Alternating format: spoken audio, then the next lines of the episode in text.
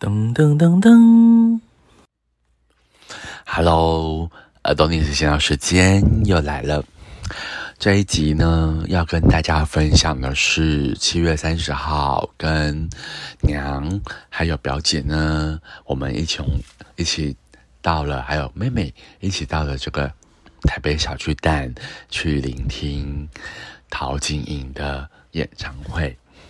那这场演唱会呢，其实应该要在疫情两年前的时候就要举办了，不过因为疫情的关系呢，延两次，也就是说，一直到疫情之后的这两年多的时间，在七月三十号这一天终于举办。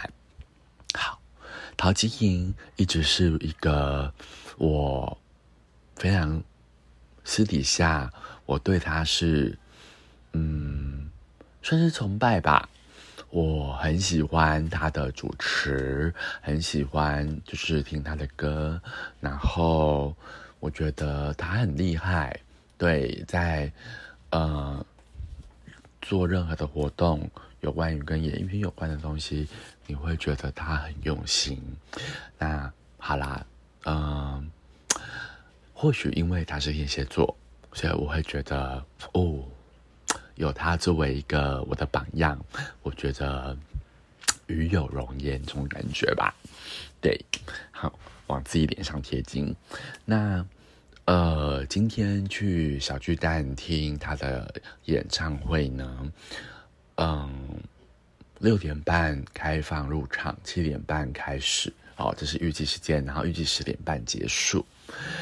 那，嗯。当然，这是他唯一一场的演唱会。其实大家如果知道，呃，陶晶莹其实在之前也身体有发生过状况，发生过两次的猛暴性肝炎哦。那也被医生说他不能够太累，必须要多多休息。对，那即便呃现在你很少看到他主持三金典礼了，然后或者是主持一些节目。对，但是至少在脸书上，呃，我有追踪他的这个个人的 FB，就是大众大众可以追踪到那一个，所以还可以知道他的一些动态。对，那嗯，他的演唱会我一直很想听，不过在两年多前其实没有抢到票。但是这次呢，很开心有人可以提供我们小巨蛋的票，那让我们去聆听。那第一时间当下，哇，超开心的！既然有人因为时间没有办法配合而把票送给我们，对，好，那整场演唱会呢，其实很好玩。其实，在呃七点呃四十分正式开始。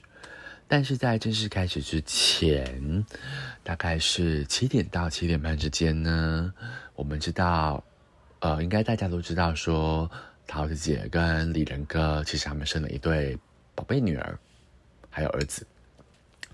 那他的女儿豆豆呢，呃，就拿着替他其他出来。唱了两首属于自己的创作，还有别人创作给他的歌曲，来帮桃子姐，也就是他的妈妈，来进行一个暖场。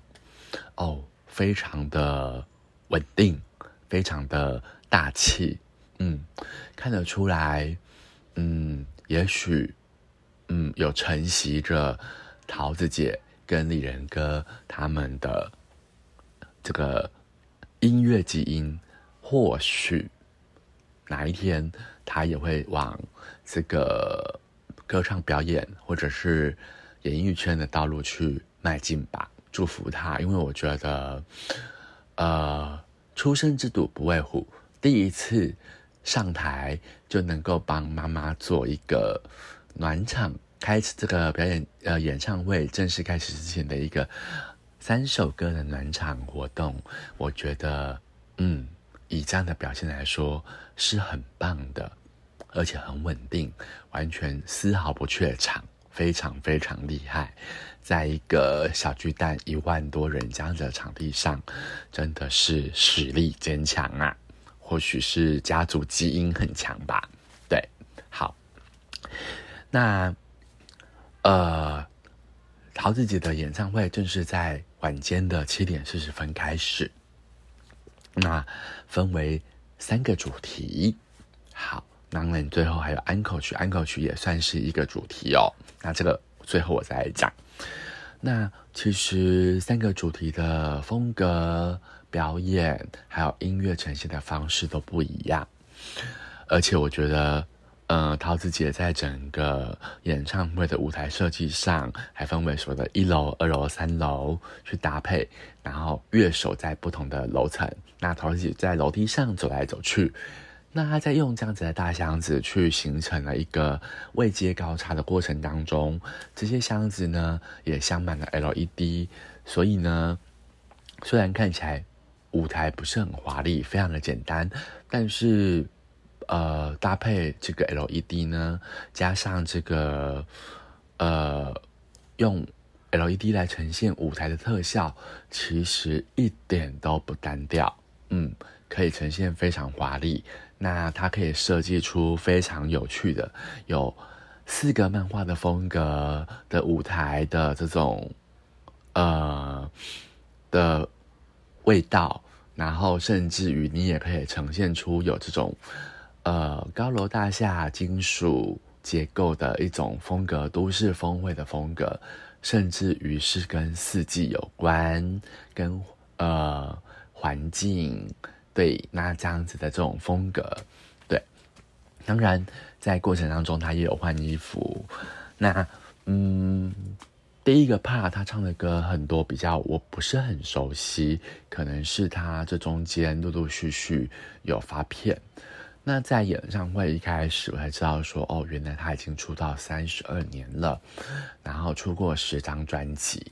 那当然我们都很清楚。他的出身是正大吉他社，然后担任社长，对，然后他自己还提到，他当社长的期间，他们比在正大礼堂，他是唯一一个把这个正大礼堂给烧掉的社长，他也写在这个他的整个开场的过程当中的一个 list 啊。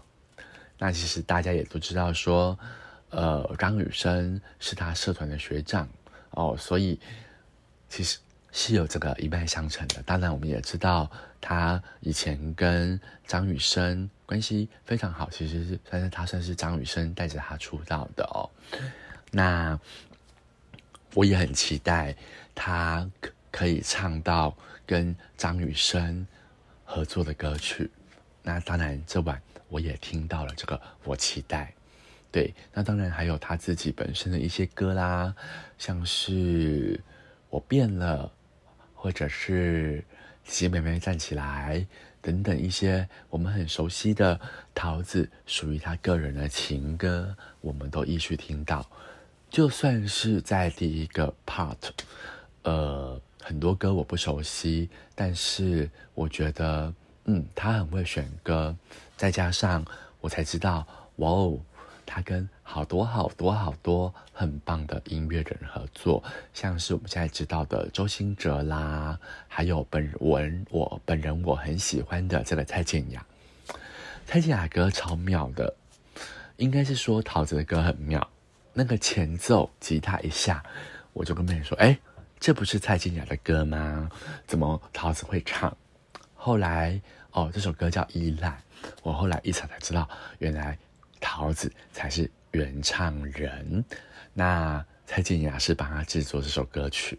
那之前我有去听过蔡健雅的演唱会两次，我也在蔡健雅的演唱会上听过他唱了一些他帮别人制作的歌曲，然后由他自己来诠释。那当然就具有蔡健雅自己的风格，所以我对蔡健雅的音乐算是非常非常的熟悉，所以我才会当下有这样的反应哦。那当下马上一查，哦，原来依赖的原唱人真的是桃子，不是蔡健雅。但是我能够凭着那个一开始一下去的那个吉他的音乐，马上就噔，蔡健雅三个字就跑出来，我也自己吓一跳。对，好，那。呃，特别来宾的部分，也是一大惊喜。那这安排在第二个 part。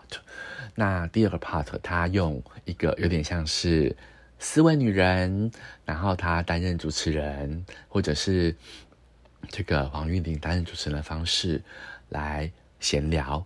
那这四位好，当然包括桃子姐啦、黄韵玲啦，还有这个许哲佩，还有娃娃魏如萱，他们分别的去演唱，然后去完成这一个 part 的过程。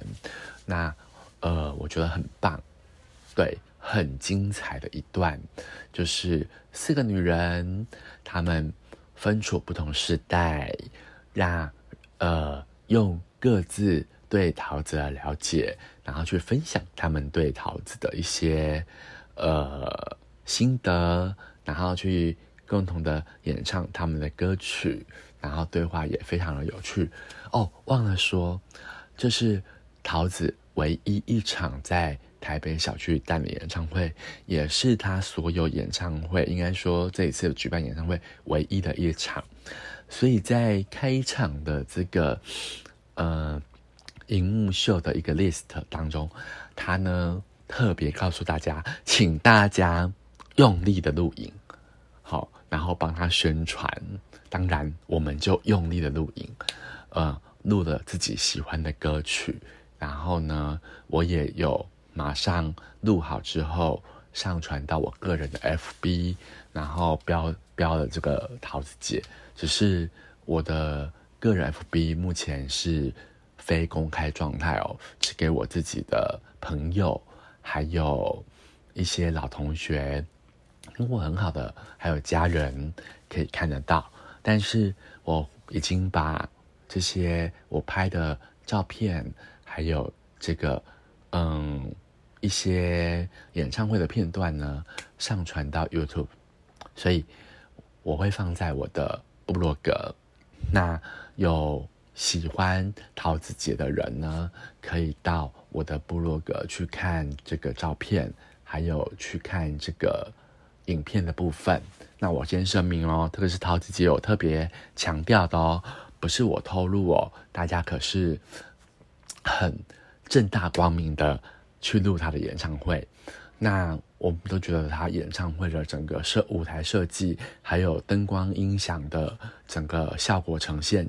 非常的赞，对，那他的舞台虽然看起来单调，但是其实呢，他有升降舞台，对，所以变化非常非常的丰富。第三个部分就是，我觉得有点像是在他回顾他自己的这个过程当中，他有去演唱了一些不是他的歌曲，然后是属于他年轻时候。很喜欢的一些，可能是乐团、摇滚乐团等等的呃歌曲，然后我觉得很棒。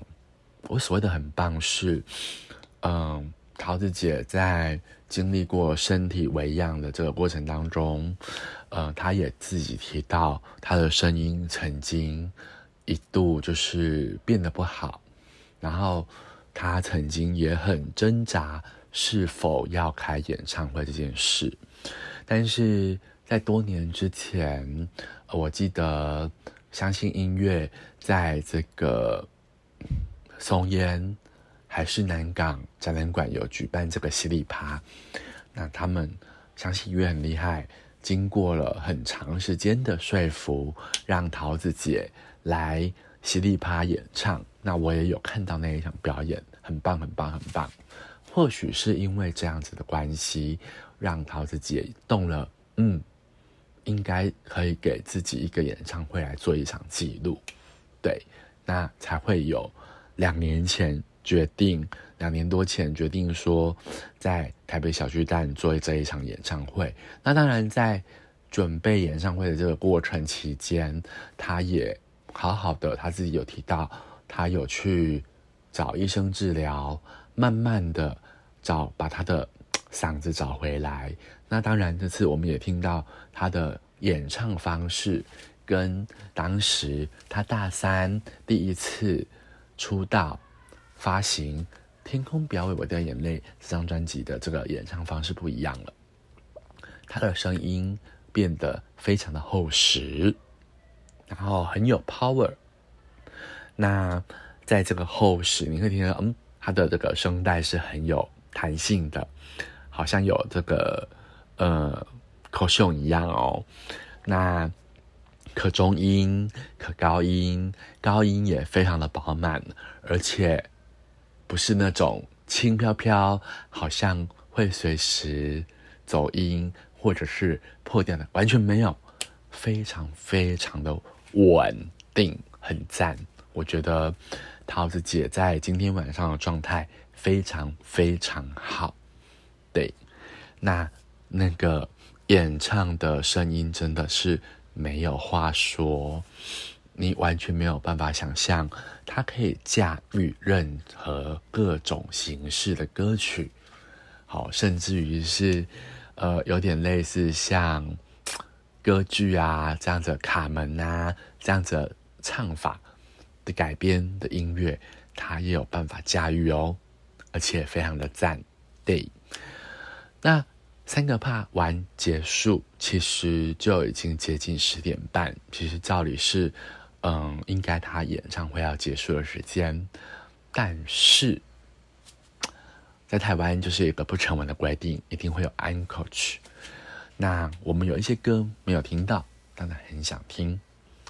但是刚刚有提到说，一开始他的女儿豆豆来帮他做演唱会开场前的暖场。但是在第三趴之后，哎，安口的确出来了，但是给我们了一个大彩蛋：李仁哥担任吉他手，豆豆担任贝斯手，儿子小龙担任鼓手，桃子姐变成了一个乐团的主唱 vocal。然后呢，他们叫李是乐团吧，还是这个 No Man？好，团团名叫 No Man，超惊喜的一个桥段，对。然后呢，嗯，小龙是在最后的这个安口曲出现，那看得到他为了桃子姐的演唱会，嗯。在这个打鼓上排练的非常非常的认真，那也打得非常棒。那李仁哥其实一开始出道本来也就是歌手出道的，所以在弹奏吉他上也完全没有问题。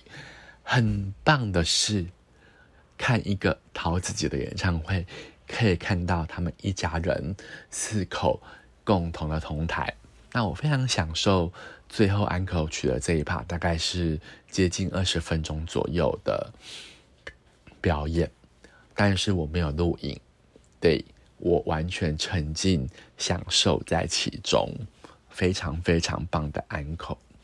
虽然呃有一些歌呢一样是我不熟悉，但是我有听过，然后他也。